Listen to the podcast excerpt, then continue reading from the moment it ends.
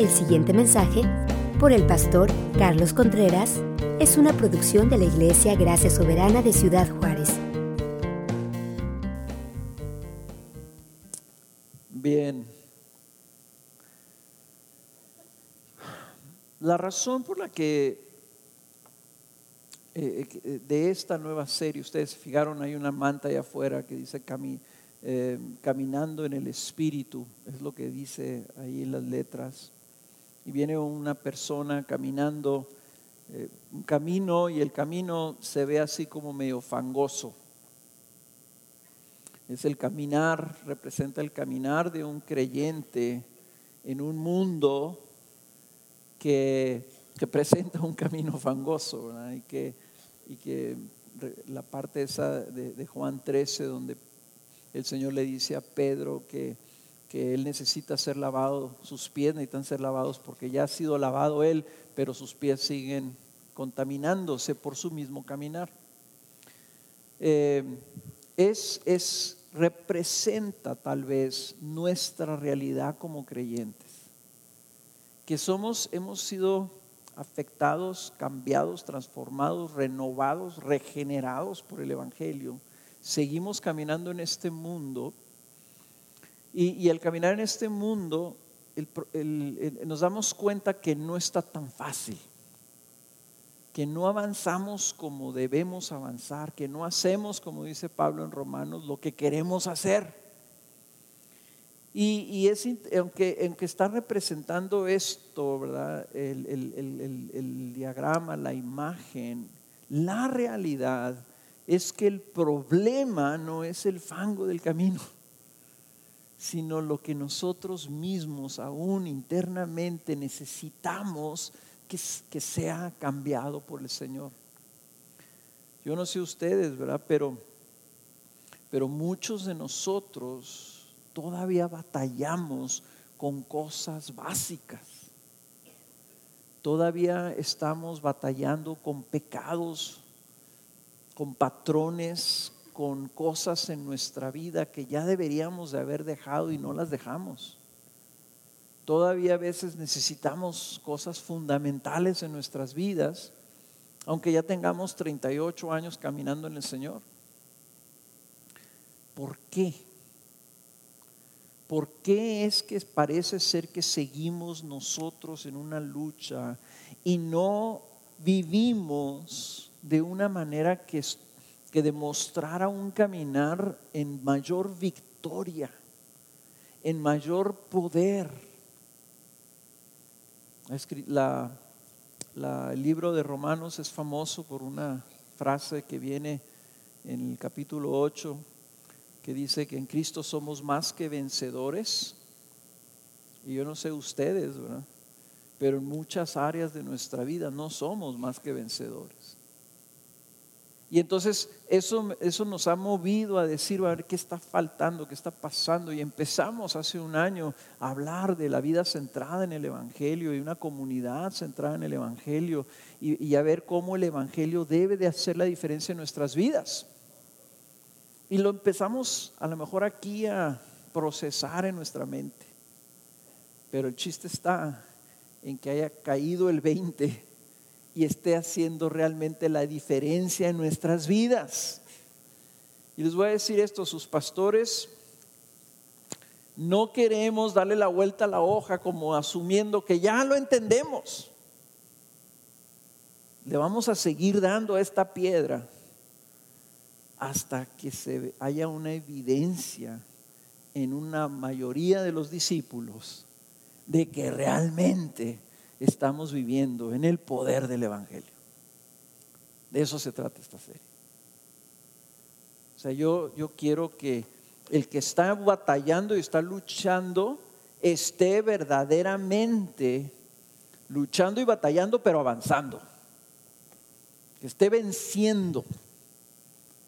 Que si estamos en este mundo, ok, vamos a luchar contra el pecado, pero vamos a estar caminando por arriba no igual como estábamos antes. Hermanos, yo quiero que en nuestras vidas se vea un fruto evidente de que estamos siendo guiados por el Espíritu Santo y estamos siendo empoderados por el Espíritu de Dios. Y para que eso suceda, necesitamos aprender lo que la, la carta de los romanos nos trae.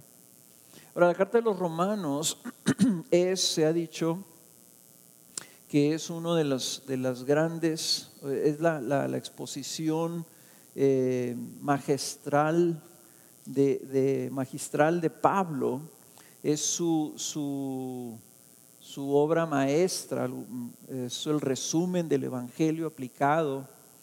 Pero lo he estado leyendo y, y, el año, la serie pasada, el año pasado, cuando estuvimos viendo los últimos capítulos, el 12, el 13, el 14, el 15, eh, algunas secciones para ver lo de la comunidad viviendo centrada en el Evangelio. Eh, me, dio la, impresión de que estamos viendo el final de la historia, como cuando agarras una novela y te vas hasta el final para ver en qué termina, y te das cuenta que no estás entendiendo bien por qué terminó así, porque no leíste desde el principio. Entonces ahí decidimos, sabes que tenemos que regresar y ver el principio del libro para entender lo que, por qué nos está diciendo lo que nos está diciendo hacia el final. Y aunque es un libro que parece ser doctrinal, la realidad de las cosas es que es un libro extremadamente aplicable. Es un libro que, que nos dice el Evangelio, pero nos dice qué hacer con el Evangelio. Y nos dice también y nos anima, Pablo lo está escribiendo, nunca ha ido a Roma, y lo está escribiendo para animar a la iglesia de Roma que, que, tengan mucha fe en el Evangelio y lo obedezcan ese Evangelio. Entonces para nosotros nos va a servir de guía, nos va a, servir, va a ser la matriz que vamos a seguir para estar identificando en dónde no estamos creyendo el Evangelio, no estamos aplicando el Evangelio de tal forma que haga la diferencia en nosotros. ¿Ok? Vamos a leer entonces la primera parte en el capítulo 1 y vamos a leer desde el versículo 1 hasta el versículo 17. Es la primera sección. Y dice así, Pablo, siervo de Cristo Jesús, llamado a ser apóstol, apartado para el Evangelio de Dios, que él ya había prometido por medio de, las, de los, sus profetas en las Santas Escrituras acerca de su Hijo, que nació de la descendencia de David según la carne, y que fue declarado Hijo de Dios con poder, conforme al Espíritu de Santidad, por la resurrección de entre los muertos, nuestro Señor Jesucristo, por medio de quien hemos recibido la gracia y el apostolado para promover la obediencia a la fe entre todos los gentiles por amor a su nombre, entre los cuales estáis también vosotros llamados de Jesucristo. A todos los amados de Dios que están en Roma, llamados a ser santos, gracia a vosotros y paz de parte de Dios nuestro Padre y del Señor Jesucristo. En primer lugar, Doy gracias a mi Dios por medio de Jesucristo por todos vosotros, porque por todo el mundo se habla de vuestra fe. Pues Dios, a quien sirvo en mi espíritu, en la predicación del Evangelio de su Hijo, me es testigo de cómo sin cesar hago mención de vosotros, siempre en mis oraciones, implorando que ahora, al fin, por la voluntad de Dios, logre ir a vosotros.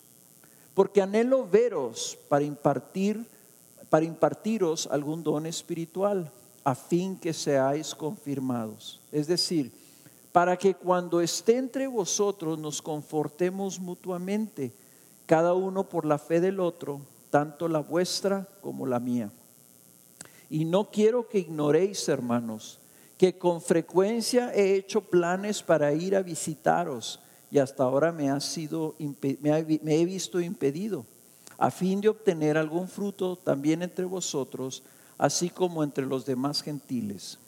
Tengo obligación tanto para con los griegos como para con los bárbaros, para con los sabios como para con los ignorantes. Así que por mi parte, ansioso estoy de anunciar el Evangelio también a vosotros que estáis en Roma. Porque no me avergüenzo del Evangelio, pues es el poder de Dios para la salvación de todo el que cree, del judío primeramente y también del griego. Porque en el Evangelio la justicia de Dios se revela por fe y para fe, como está escrito, mas el justo por la fe vivirá. ¿De qué se trata esta carta? ¿Qué inspiró el Espíritu Santo a Pablo de que nos hablara en Romanos? Primero que nada, número uno, aquí nomás leyendo estos 17 versículos, nos damos cuenta que Pablo quiere que sepamos que esto se va a tratar del Evangelio de Dios. Si ustedes ven, Pablo dice que él fue llamado al Evangelio, fue apartado para el Evangelio, sirve a Jesucristo en la predicación del Evangelio y estaba ansioso de anunciarles el Evangelio. Aquí en este sentido, en, la, letra, en la carta y también en persona. O sea que para Pablo su propósito es el Evangelio. Ahora, notemos que dice que es el Evangelio de Dios, en el versículo 1. Evangelio de Dios.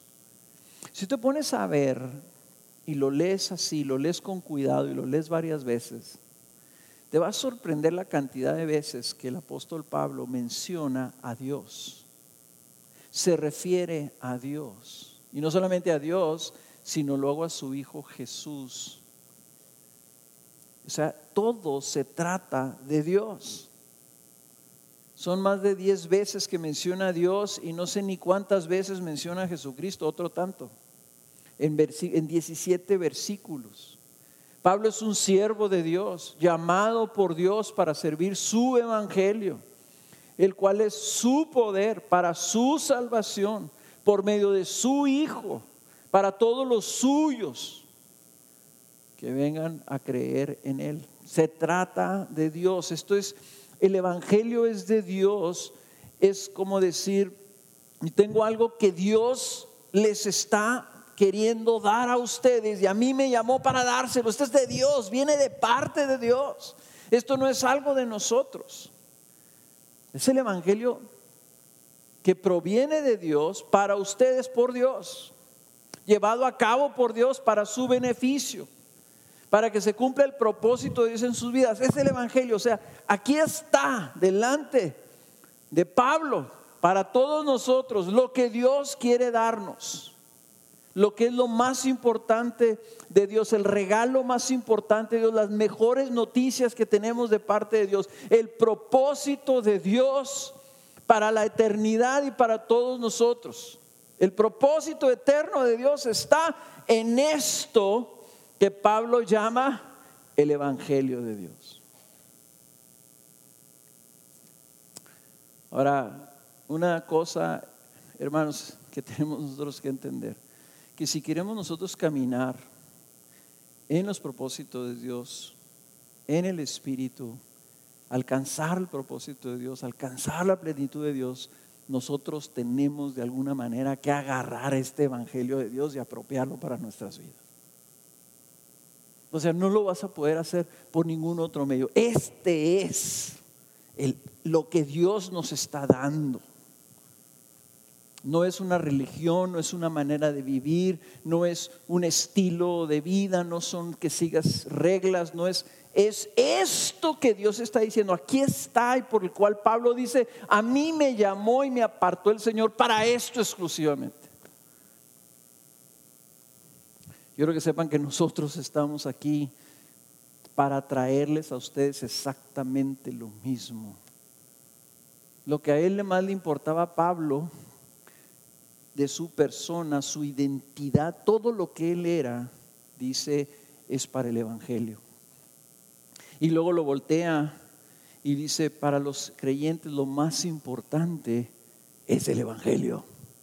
Lo que a mí más me interesa que ustedes tengan no es que estén viviendo bien, es que ustedes obedezcan este Evangelio, reciban este Evangelio, entiendan este Evangelio, profundicen en este Evangelio. Ese es mi propósito en la vida, dice Pablo, y es lo mejor y es todo lo que ustedes necesitan. Y tal vez tú estás aquí diciendo, no, pues yo vine porque yo necesito arreglar mi matrimonio, o yo tengo problemas con mis finanzas, o no sé qué va a pasar en mi economía, no sé si voy a tener trabajo o no tengo ya trabajo. Ese es mi problema. No. Tu necesidad principal es que tú creas este evangelio y como dice Pablo, obedezcas en esa fe. Esa es tu mayor necesidad para Pablo y lo vamos a estar viendo a través de todos estos 16 capítulos. El énfasis, el énfasis, el énfasis. Lo que Dios diseñó, hizo a un precio inmesurable para luego entregárnoslo por medio de sus apóstoles es el Evangelio. Aquí hablamos mucho del Evangelio, decimos el Evangelio y el Evangelio, el Evangelio, y asumimos que entendemos el Evangelio, pero vamos a tener el privilegio de profundizar en él de tal forma que tengamos el Evangelio correctamente y permanezcamos en esa fe en el Evangelio. Ahora,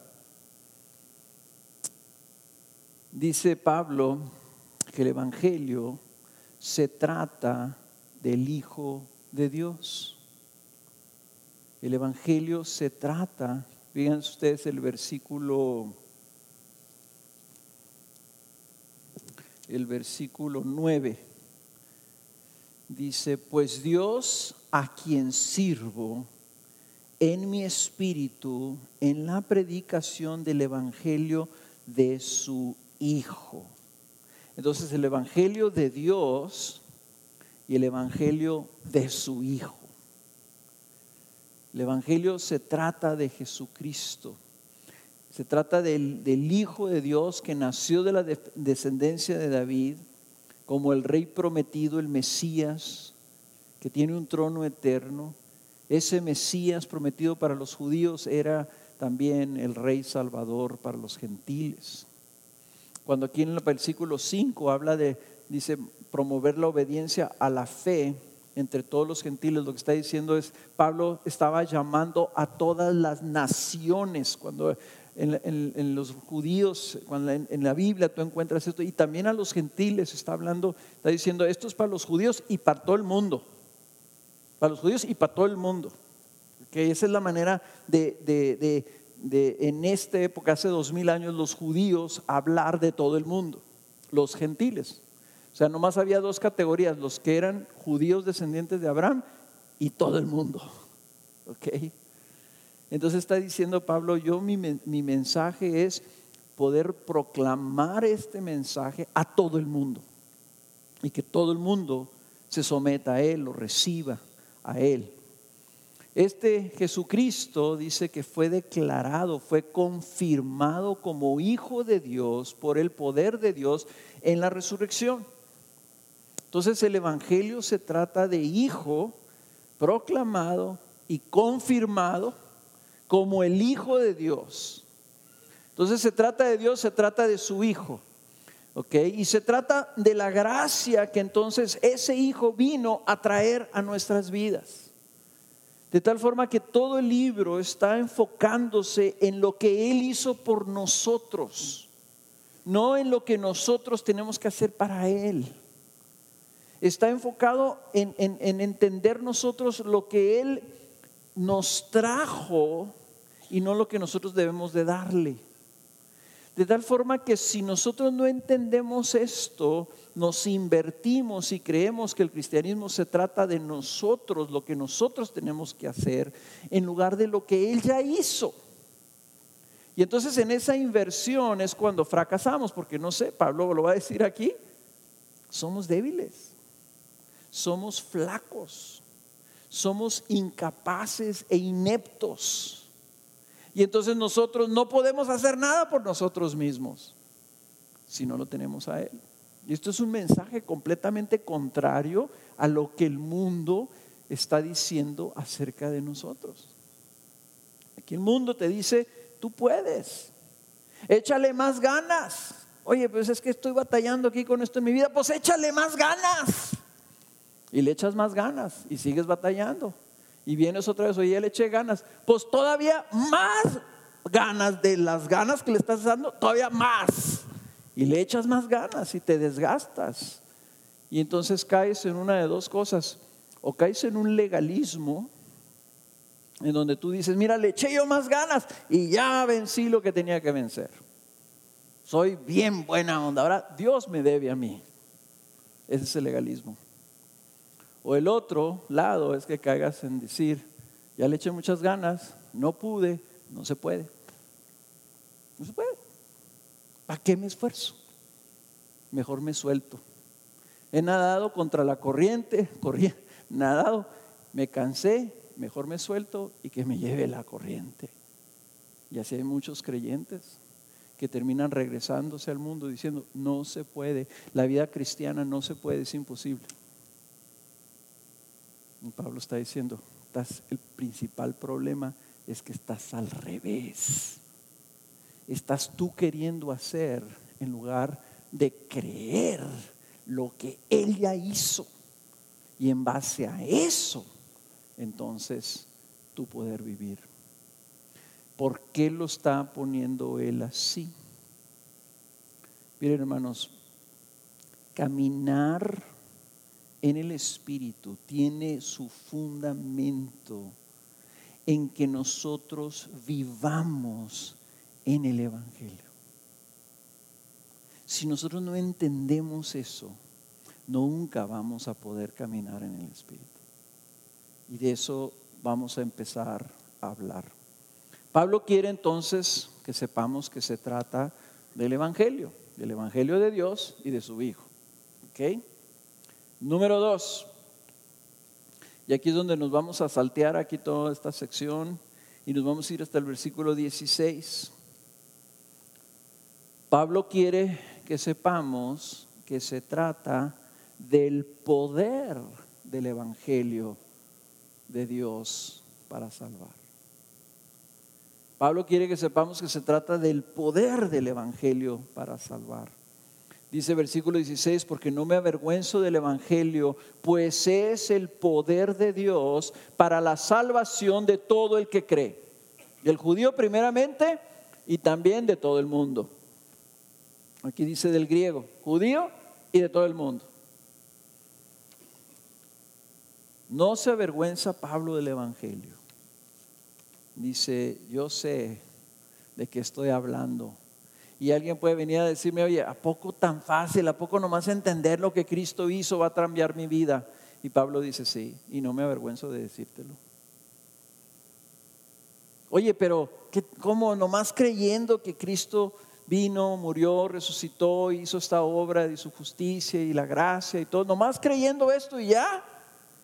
¿Va a cambiar mi vida? Pablo dice, sí. Y no me avergüenzo de ello. Y miren, hermanos, todos podemos decir, sí, sí, pues sí, es el Evangelio y, y no nos avergonzamos nosotros tampoco. Te voy a decir cómo es que nosotros nos avergonzamos del Evangelio. Cuando nosotros consideramos el Evangelio insuficiente y le queremos agregar algo, nos estamos avergonzando del Evangelio. Cuando nosotros decimos, sí, sí, pero no tan fácil, o sea, tú también tienes que hacer tu parte, ya te estás avergonzando del Evangelio. Ya no estás creyendo que eso es suficiente. Y Pablo nos está dando la clave, nos está dando la llave. Dice, ese es el poder de Dios. El poder de Dios no está en ti para que tú hagas con tu esfuerzo lo que tú necesitas hacer para ser salvado y ser transformado. El poder de Dios está en el Evangelio, para que tú creyéndolo, entonces pueda tener una operación en tu vida. Y esto es tan contra naturaleza humana que batallamos muchísimo. Nuestro primer problema está precisamente en creer esto. Pero Pablo está aclarando que ese mensaje, ese anuncio, esa proclamación, esa predicación al cual él fue llamado, es el poder de Dios. Y noten que dice, es el poder de Dios. No dice, tiene poder de Dios. Yo batallé un poquito para entender, a ver, a ver, ¿cómo que es el poder de Dios? ¿Qué quiere decir Pablo? Quiere decir que ese mensaje es un poder sobrenatural para llevar a cabo una obra. Que, que la palabra que él está usando ahí, que es la palabra dunamis, que es de donde nosotros derivamos nuestra palabra dinamo, quiere decir que ese mensaje tiene la capacidad de producir algo. O sea, el mensaje en sí produce, dinamo, dinamo es esa producción de energía. Se los voy a poner de esta forma. Y esta es una manera, a lo mejor no, no muy, pero déjenme decirles más o menos cómo lo entiendo yo. Ustedes se acuerdan que en la escritura dice, en el capítulo 2 eh, del libro de, de Génesis, que Dios hizo al hombre del polvo, ¿verdad? Y formó al hombre, pero el hombre era una cosa inanimada. Era como cuando haces un monito de plastilina. No, es que el Señor es muy hábil y pues la o sea, le, quedan muy padres los bonitos.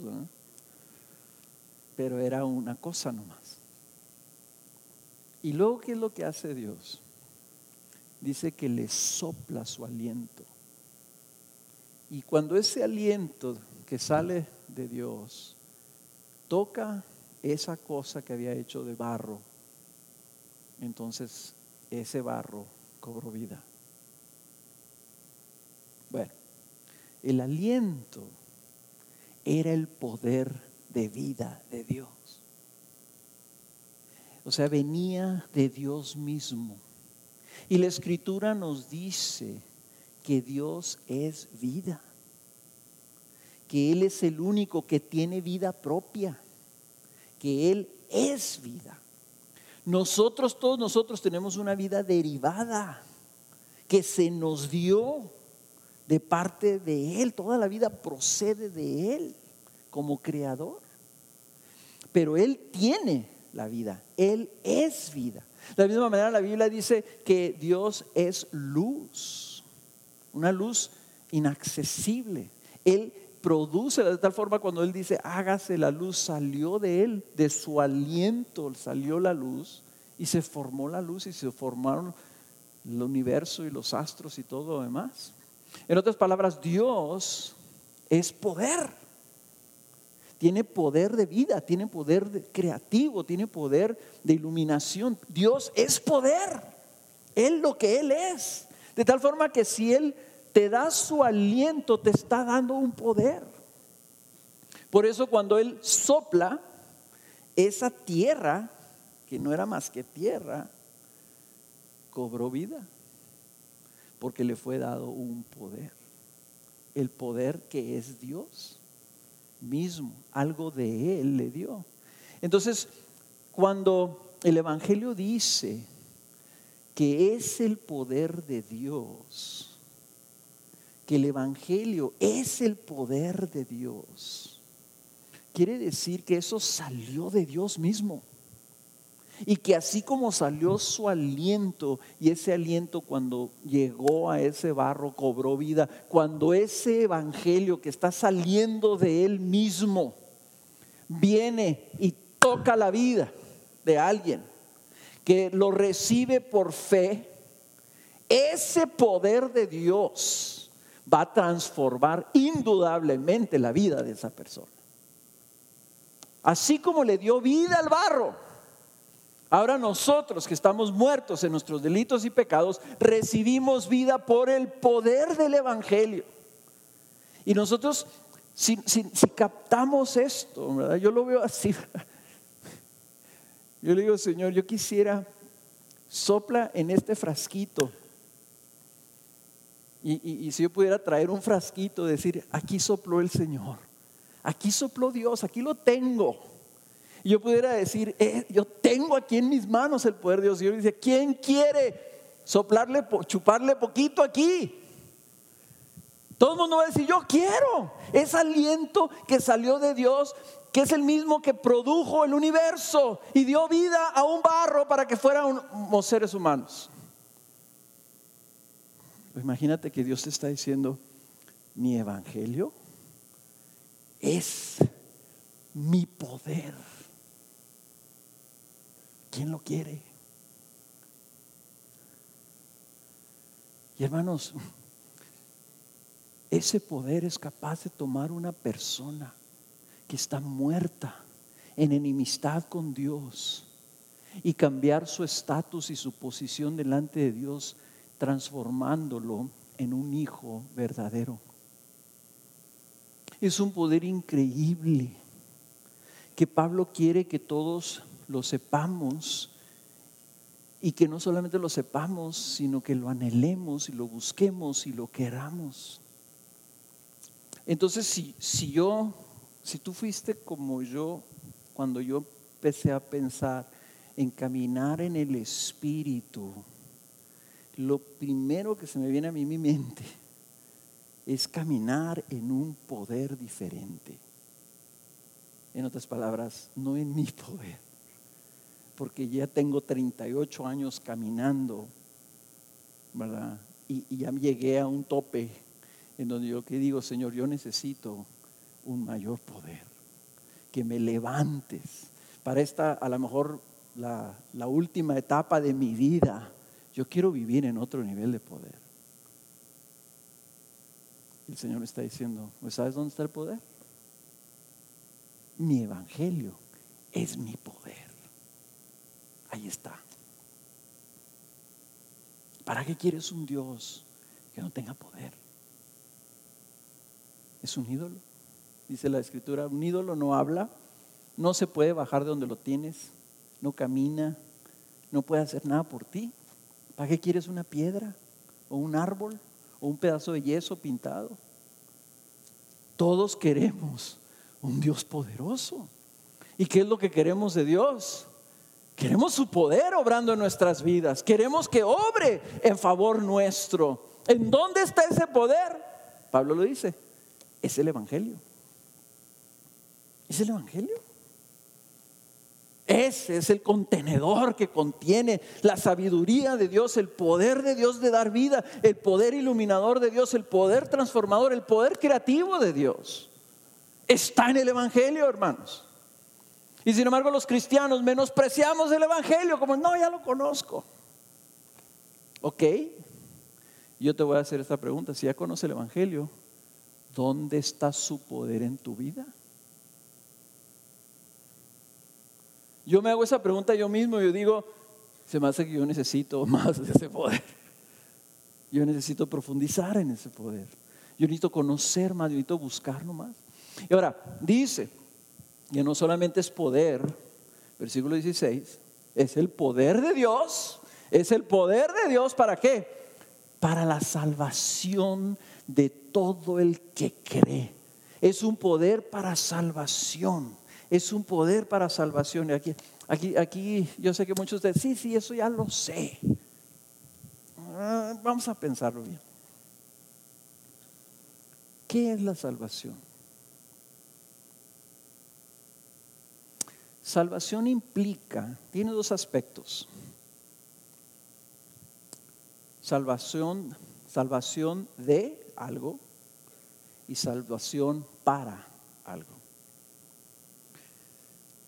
El aspecto negativo, el de salvar de algo, se implica que tú estás siendo rescatado de algo. Usualmente si estás teniendo que ser rescatado, quiere decir que estás rescatado de algo malo, ¿no? O algo negativo. Entonces la salvación es la salvación de, al ser rescatado o librado de algo que te es adverso, que te es dañino o maligno. Y la Biblia, hermanos, habla de que nosotros tenemos que ser salvados de la ira de Dios, del fuego eterno, del juicio de Dios, de la enemistad con Dios. Luego dice que tenemos que ser salvados de nuestro pecado. Tenemos que ser salvados de la muerte, de la perdición eterna, de la esclavitud, de las tinieblas, de la opresión demoníaca, de la enfermedad, del peligro de la corrupción del mundo. De todas estas cosas la Biblia usa este mismo término y dice nosotros tenemos que ser salvados de ello. Y sabe una cosa, nosotros no nos podemos salvar nosotros mismos. A ver, sálvate de la muerte.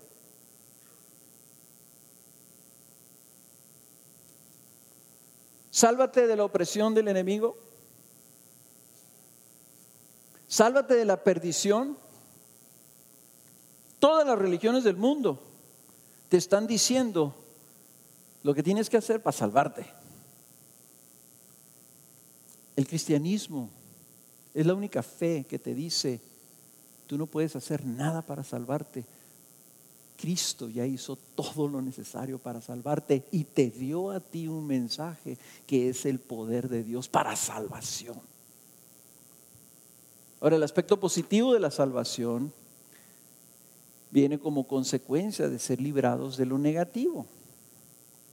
O sea que la salvación es toda la bendición que solo Dios nos puede otorgar como respuesta a toda nuestra necesidad y anhelo de ser librados de la opresión y angustia por el estado de nuestra realidad en pecado.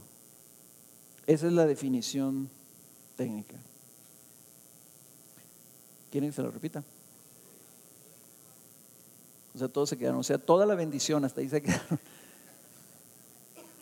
La salvación es toda la bendición, todo el paquete, todo que solo Dios nos puede otorgar, que solamente el que nos salva nos puede dar como respuesta a toda nuestra necesidad. De todas esas cosas que yo mencionaba, toda esa es nuestra necesidad. Entonces toda la bendición que solo Él nos puede otorgar en base a toda nuestra necesidad y todo nuestro anhelo, deseo, clamor, de ser librados de la opresión y la angustia. Todos tenemos un anhelo adentro de nosotros de, poder vencer todo esto que nos jala para abajo. Una opresión, una, una angustia que tú dices, estás aquí y estás clamando, estás diciendo, ¿qué pasa, Señor mío?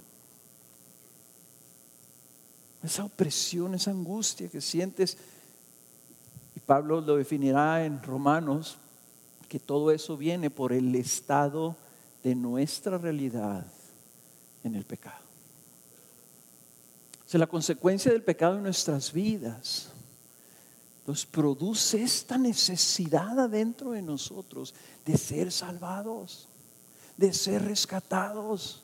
Y, y todos lo sentimos y, dicen ahí, todos tenemos adentro de nosotros este testimonio de esta necesidad de Dios. ¿O a poco nadie la... Tú estás aquí, es porque tú sientes una necesidad de Dios. A ti te invitaron y tú dijiste, bueno, yo vengo porque ya me tienen harto. Pero la verdad de las cosas, tú viniste con una esperanza de que tú puedas encontrar una liberación de eso que te está jalando hacia abajo, que te está oprimiendo y que sientes un peso en tu vida, una angustia. Y lo que yo les he dicho es, nunca se me va a olvidar ni se va a borrar de mi mente, lo tengo grabado en mi corazón. Yo sé lo que se siente estar bajo esa opresión y esa angustia. Y la manera como o sea, yo me daba cuenta todavía sin tener a Cristo. Yo no sé si me di cuenta y le puse esta palabra después de haber conocido a Cristo y tener su gozo o se la puse antes, pero yo sabía que yo era un miserable. Yo vivía en la miseria, no económica, no social, no educativa, no familiar, en la miseria espiritual. Yo sé lo que se siente no ser salvado. Yo me acuerdo, 38 años y me acuerdo clarito lo que se siente ese anhelo de ser, de que las cosas cambien. Pues dice el Señor, yo sé que ustedes sienten eso. Y por eso es que les he traído este mensaje.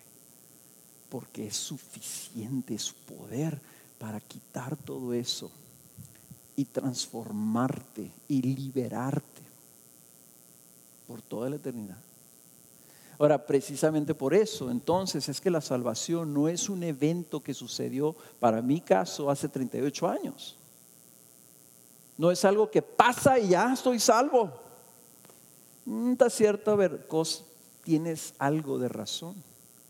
Pero la salvación es un proceso que tiene un pasado, un presente y un futuro. O sea, muchas personas confunden lo que es su justificación, lo que es su regeneración con su salvación. Yo fui regenerado y fui justificado el 19 de marzo de 1978 sucedió algo. El Señor dio una orden, yo no sé si a uno de sus ángeles o por su mano propia, y dijo, en el libro de la vida, pongan una persona ahí, pongan un nombre, pongan Carlos Contreras ha sido justificado de sus pecados y ahora su nombre está escrito en el libro de la vida. Tiene vida, tiene vida eterna, va a ser mi hijo, va a ser mi hijo para siempre. Escriban ese nombre ahí. Esa es tu justificación.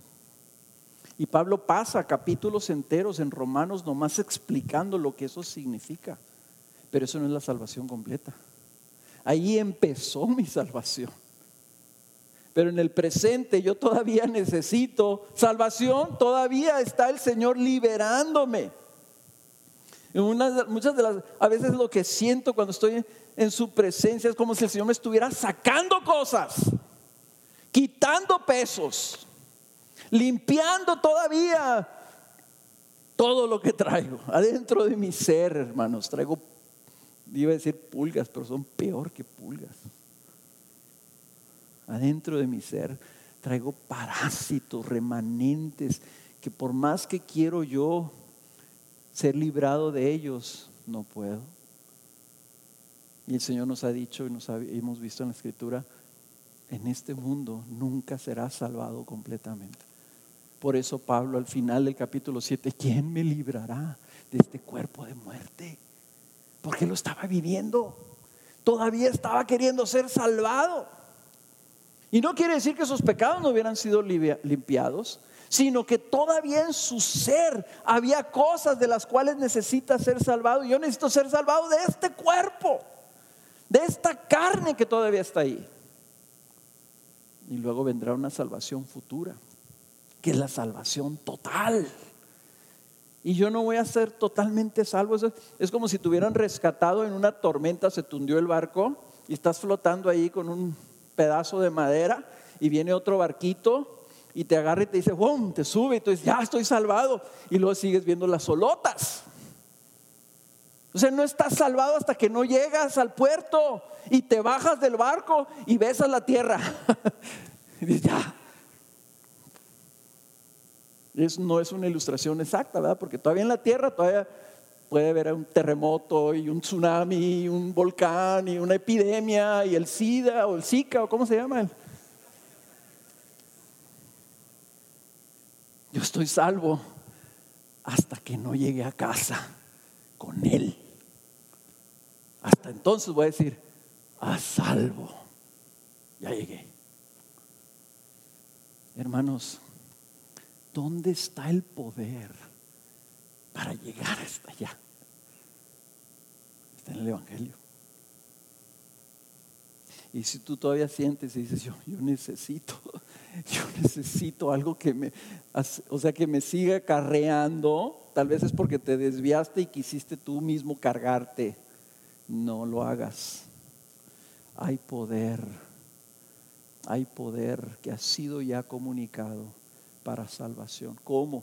¿Cómo recibimos ese poder? Bueno, pues Pablo quiere, en el versículo 17, que sepamos que ese poder viene solamente por la fe. Porque en el Evangelio la justicia de Dios se revela por fe y para fe, como está escrito, más el justo por la fe vivirá. Y esto es una expresión que vamos a estar repasando, hermanos. Esta es la tesis de Pablo. Aquí está resumida en, en este versículo está resumido, en estos dos versículos 16 y 17 está resumido toda la tesis que Pablo va a explicar en 16 capítulos. O sea que el día de hoy no, no lo voy a, a, expander, expandir porque, porque vamos a verlo semana tras semana, tras semana, tras semana. Pero sí quiero que vean una cosa. Dice, la justicia de Dios se revela la justicia de Dios se revela. ¿Y, saben qué es la justicia de Dios? El hecho eh, es, es, eh, eh, es, es una expresión muy amplia, mucho, muy amplia. La justicia de Dios es lo que Él es, que Él es completamente correcto, perfecto, recto, sin mancha. Él es completamente justo, nunca se equivoca, nunca falla, nunca nunca se tropieza. Él, todo lo que Él hace, todo lo que Él dice es aceptable, es correcto. Todo lo que Él es y hace y dice y juzga es bueno y aceptable. Esto es la esencia de su carácter. El problema del hombre y que Pablo aquí en el capítulo 3 concluye, dice, el problema es que no hay justo ni siquiera uno solo. El dilema es el dilema de Job, es el dilema del Antiguo Testamento, es el dilema que vino Jesús a resolver. ¿Cómo puede el hombre, siendo injusto, porque todo lo que hacemos nosotros es todo lo correcto, todo lo contrario. Hasta decía John Owen, o perdón, este Whitfield decía, mis mejores lágrimas. Si yo estoy hincado llorando a Dios, clamando por mi vida, esas lágrimas están contaminadas de mi propio pecado. Y hay motivaciones mixtas. Nada de lo que nosotros hacemos es perfecto. Nada es absolutamente correcto. Y concluye Pablo, esta es la conclusión, no hay justo ni siquiera uno, ni judío, ni griego, ni gentil, ni ninguna, nadie, ninguna parte del mundo, en toda la historia del mundo ha habido uno solo justo, excepto quién? Cristo. Entonces, en el Evangelio se revela la justicia de Dios, el requerimiento de Dios, el problema del hombre como injusto y la manera en que estos dos se pueden unir. La manera en que este Dios justo puede transformar a estos injustos que somos todos nosotros en alguien que es aceptable y declarado justo delante de Dios. Es el principal problema del hombre es precisamente eso. Nuestro problema es que tú puedes tener aquí 15 años, 16 años, 18 años, y tú piensas que tú, el mundo te queda chiquito. Y como dicen ahora, toda la sociedad te está diciendo que tú eres el centro del universo y que tú puedes hacer todo lo que tú quieras. Mentira. Tú no te puedes hacer aceptable a Dios al cual de manera inevitable te vas a enfrentar. Déjame, ¿cómo se dice? Tronarte el globito. Y una vez una señora me dijo, una madre me dijo, ¿por qué le está diciendo usted a los jóvenes de secundaria que, que se van a morir y van a enfrentar a Dios? Digo, porque es la verdad. Es que pobrecita, ahora mi hija no puede dormir. Gloria a Dios, gracias a Dios que le cayó el 20.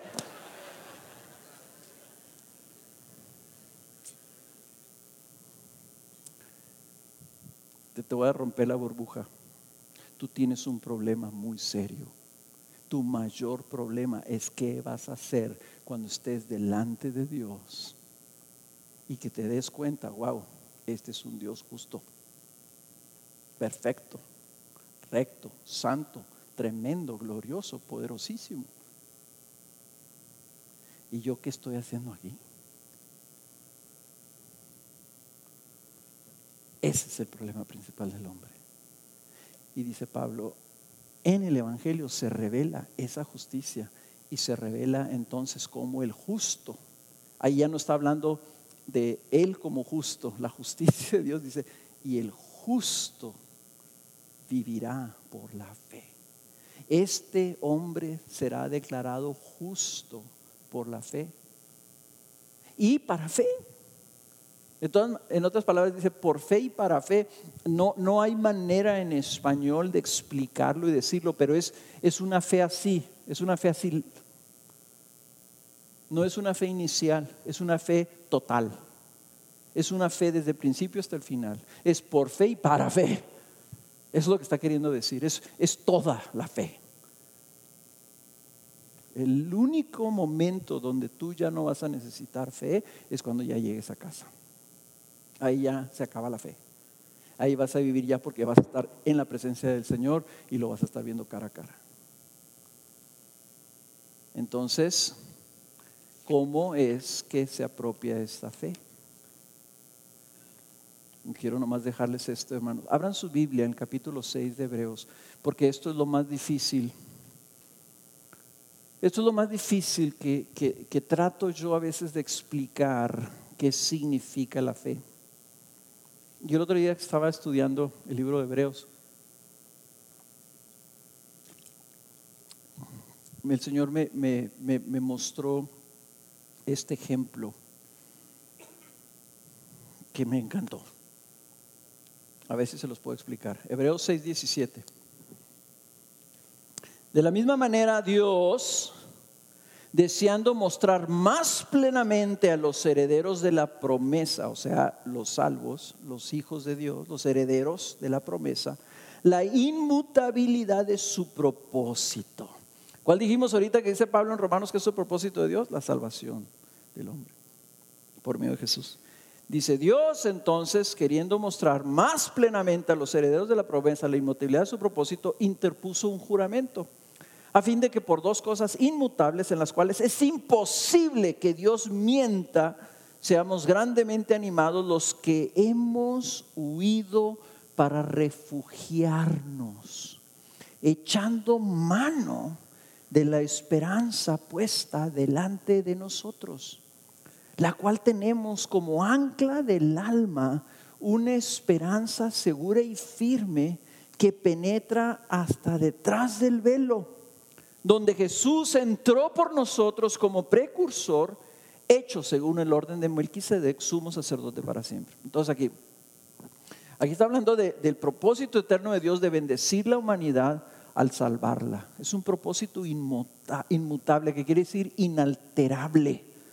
Él ha jurado y es imposible que Dios mienta sobre esto. Él ya prometió, este es mi propósito, voy a salvar a los hombres. Pero ¿qué se refiere a esto que Él quiere animarnos a nosotros que hemos huido para refugiarnos? Hemos huido para refugiarnos y dice la manera como hemos huido es que hemos echado mano, hemos agarrado, dice, una esperanza que está puesta delante de nosotros y esa esperanza, dice, la tenemos como un ancla del alma y está un ancla, ¿saben lo que es un ancla, verdad? Que está amarrada con una mecate, ¿verdad? Y ese mecate, si tú lo sigues, está amarrado, está saliendo desde el lugar santísimo, detrás de la cortina, donde nomás entran los sacerdotes. Dice, pero ahí entró Jesús. Entonces ahí de ahí sale una cuerda, una soga, ¿verdad? A un ancla. Y el ancla la tenemos nosotros agarrada en el corazón porque nosotros echamos mano de algo que estaba delante de nosotros. ¿A qué se está refiriendo con eso? Y cuando estaba leyendo yo esto me acordé. En el Antiguo Testamento, en el libro de Reyes, habla de que cuando la gente estaba siendo perseguida y lo querían matar por un crimen que no había cometido, o simplemente quería proteger su vida, salvar su vida, lo que hacían, y en el caso del libro de Reyes, dos reyes salieron corriendo, se fueron al templo, se metieron al templo y se, dice que se agarraron de los cuernos del altar. Y que ahí estaban agarrados, aferrados a los cuernos del altar. Entonces podían venir los soldados persiguiéndolos y llegaban ahí y ya no los podían tocar. O sea, era una especie de salvaguarda. Ahí tenías ahí como que no, aquí no me tocas. Así como cuando estás jugando a las escondidas o no sé cómo, a la, a la roña, ¿verdad? Así se decía, ¿no? ¿Ya no se dice roña? A la traes. Como que la traes. La roña, es la roña. muchos chavos aquí no saben lo que es la roña. Aquí hay dos que, dos que tres que te pueden enseñar. Diles, ¿tienes roña? Sí, mira, déjate enseño. Es una onda. O se pega la roña. Entonces tú llegas al safe, al home, o no sé cómo se le dice a la base. ¿Al qué? Al kinkis. ¿Qué es eso? Llevas al home y ahí no te pueden tocar.